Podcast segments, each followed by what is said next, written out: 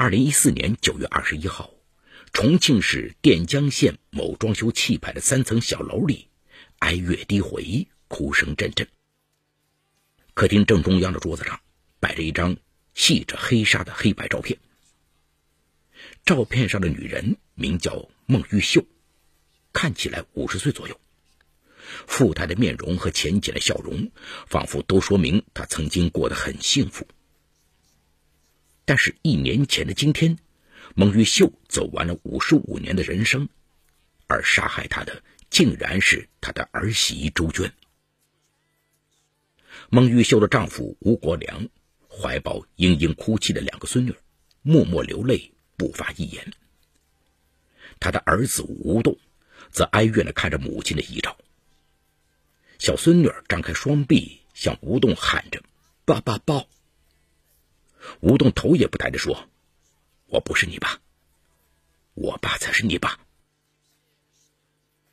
明明是孩子爷爷的吴国良，怎么成了孩子的爸爸？婆婆究竟犯了什么弥天大错，以致被儿媳残忍的杀害？这个家庭背后到底有着怎样不为人知的秘密？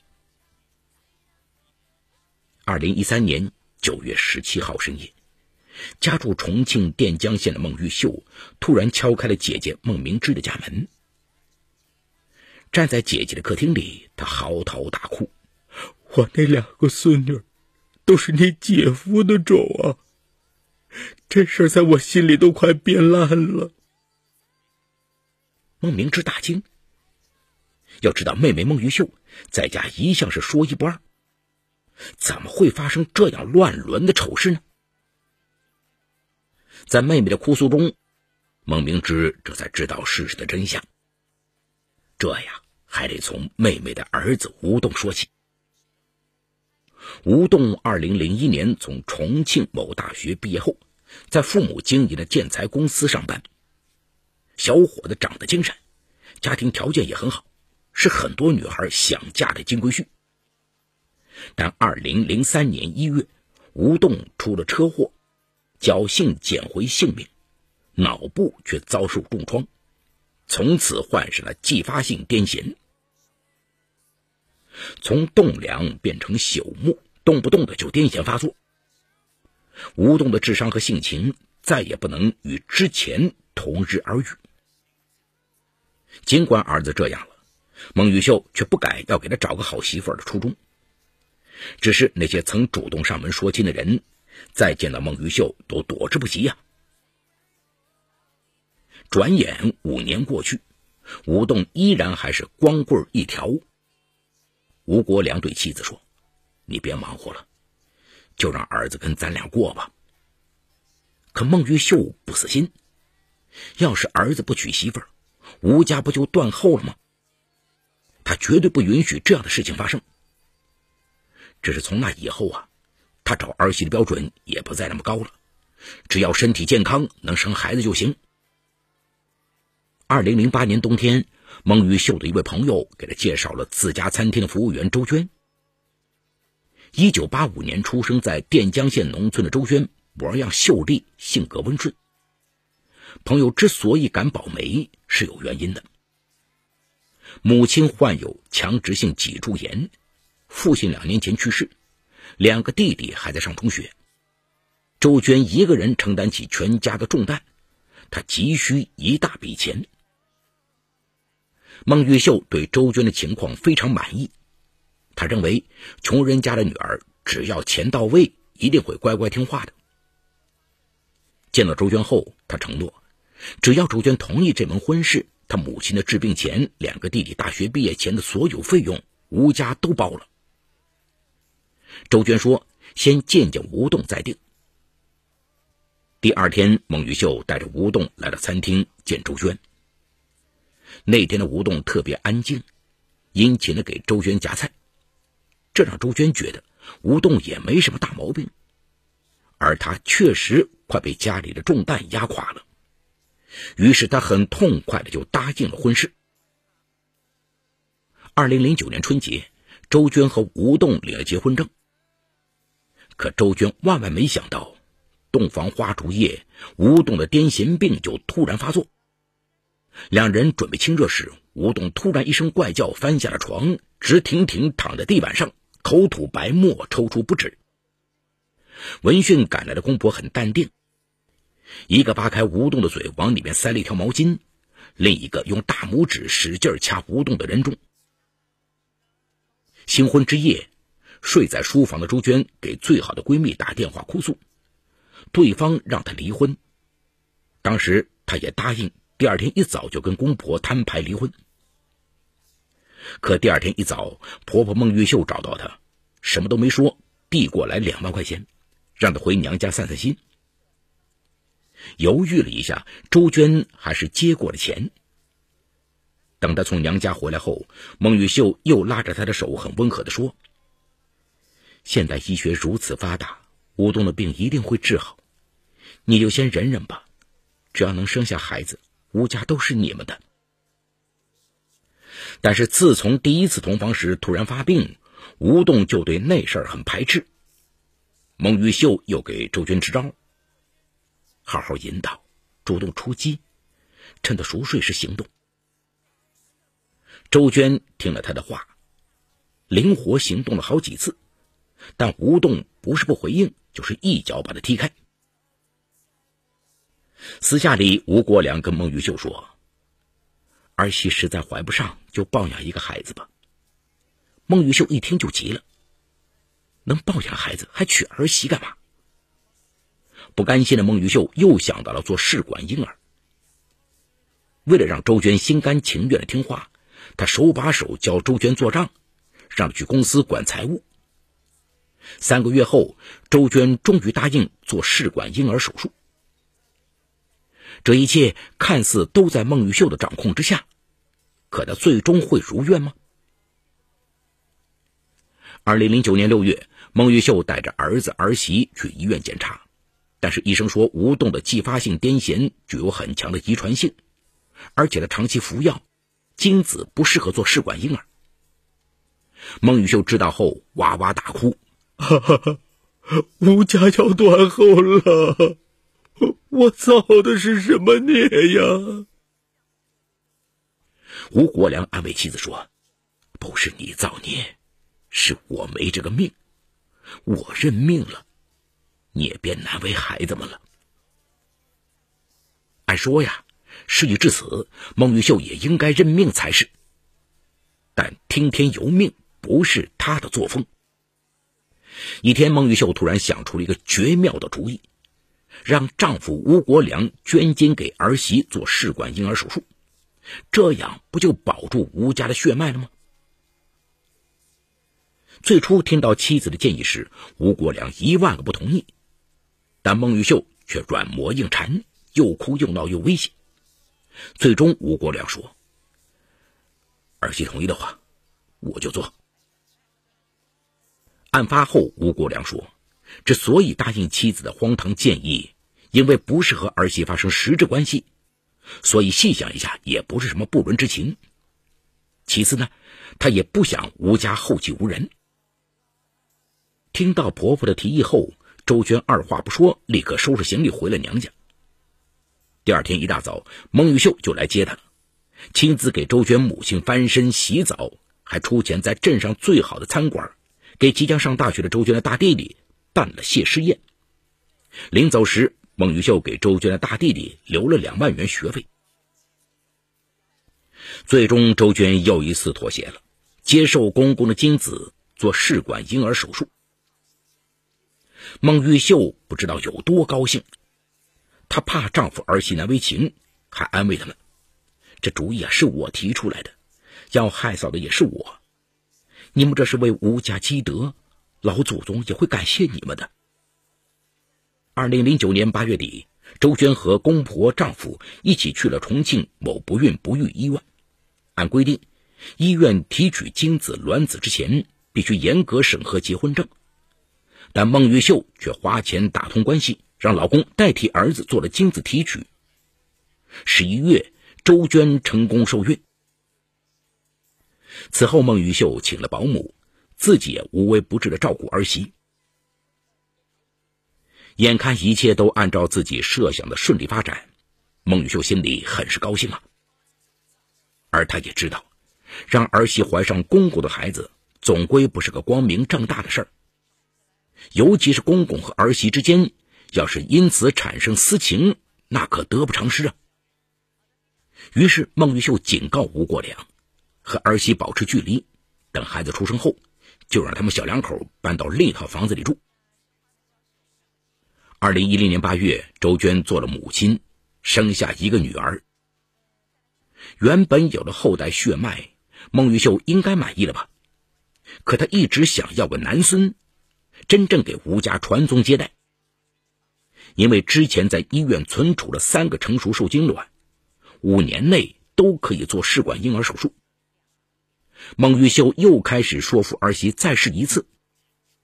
二零一一年八月，周娟答应婆婆再怀孕一次。这时，孟玉秀听说试管婴儿可以选择性别，就专门跑到医院打听。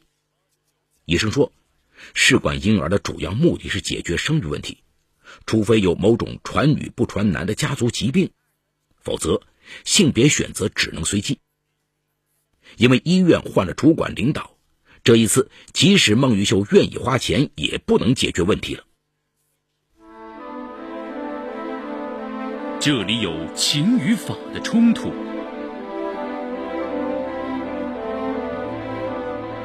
这里有生与死的考验。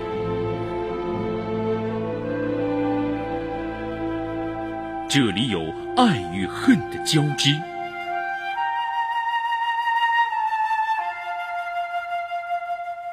这里有黑与白的较量。法治故事。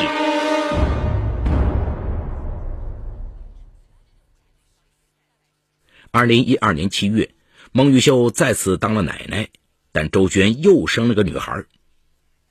一直对儿媳百依百顺的孟玉秀失望透顶，等孩子一满月，她就辞退了保姆，让儿子儿媳带着两个孩子住到另一套房子里，照顾两个孩子的责任就全都落在了周娟身上。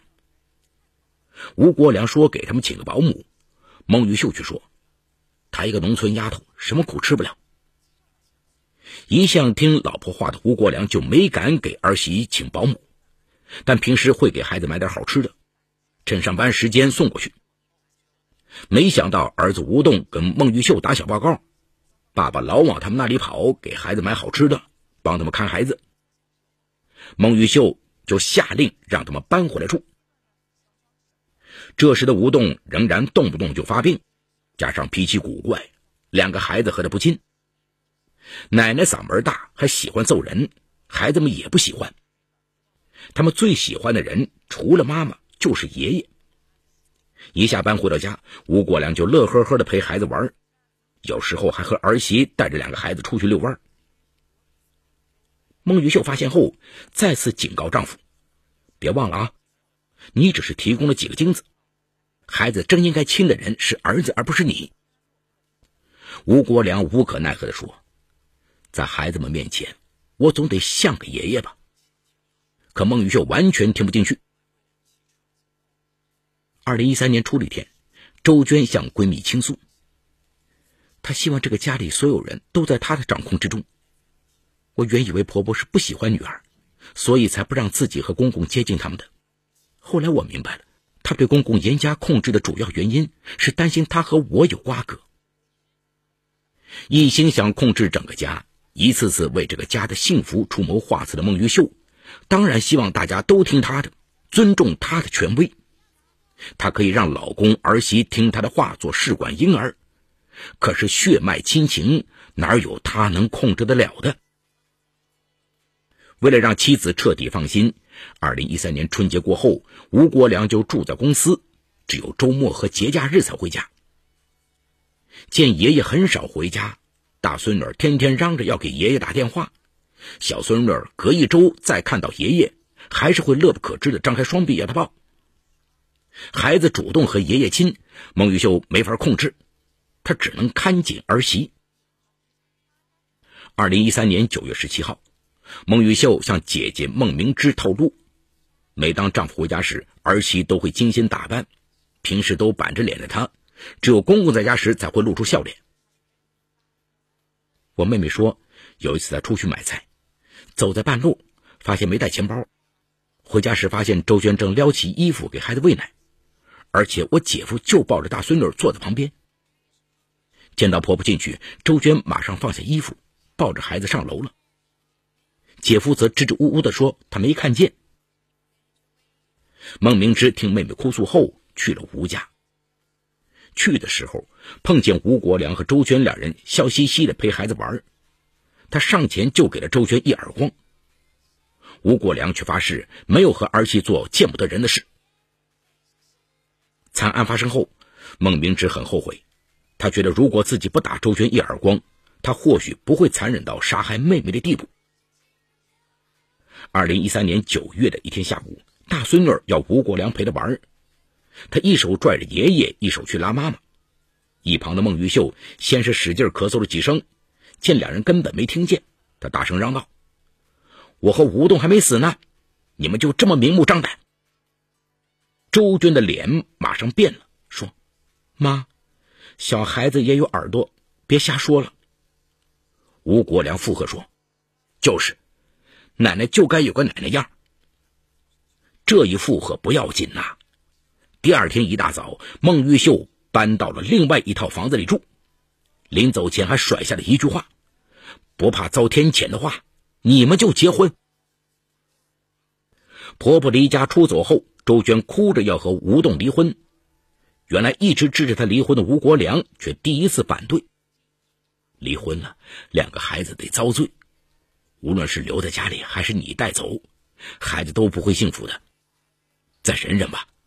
你婆婆现在是更年期，在公公的劝说下，周娟答应暂时不提离婚。第二天上午，她甚至还听公公的建议，和他一起去接孟玉秀。二零一三年九月二十一号晚上，吴国良和儿媳一起来到了孟玉秀的住处。看到两人一起进来，孟玉秀大声嚷嚷：“狗男女，是不是要在我面前一起睡觉了？”吴国良见状，转身就开车回家了。孟玉秀追出来，大声叫嚷：“大家听好了，我儿媳周娟勾引我老公，她可有能耐了，霸占了我们家两个男人。”羞愧、愤怒、恶从胆边生。想到今后的日子更加水深火热，周娟把婆婆推进屋，关上大门，然后冲进客房，从衣柜里拿出一把水果刀，冲到孟玉秀面前。朝她的脸上划去。孟玉秀逃到三楼，周娟就追到三楼，把门反锁后，周娟把婆婆躲在墙上，对着她的颈部、胸部和腹部一阵乱捅，直到他倒在地上一动不动。二零一四年二月，重庆市第三中级人民法院以故意杀人罪判处周娟有期徒刑十二年。二零一四年九月二十一号，狱中的周娟说。我是个被婆婆操控的提线木偶，结婚、洞房、生孩子，都由不得我自己做主。我也是有血有肉，想好好恋爱、结婚的正常女人。而因为她，我却永远没有了做正常女人的机会。可这一切的发生，都是孟玉秀的错吗？只能说，一个人以为一切都会尽在掌握，但最终失控的现实让他后悔不及。而另一个人则是因为有所图而甘愿被控制，终因压抑过久而举刀杀人。延续血脉原本是温暖幸福的事，可这一家人因为愚昧纵容而酿成了一出人间惨剧。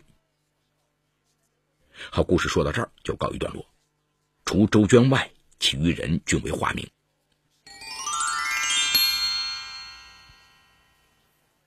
孟玉秀的这个结局啊，可以说是自作自受。套用现在的一句网络流行语来说，就是“不作死就不会死”。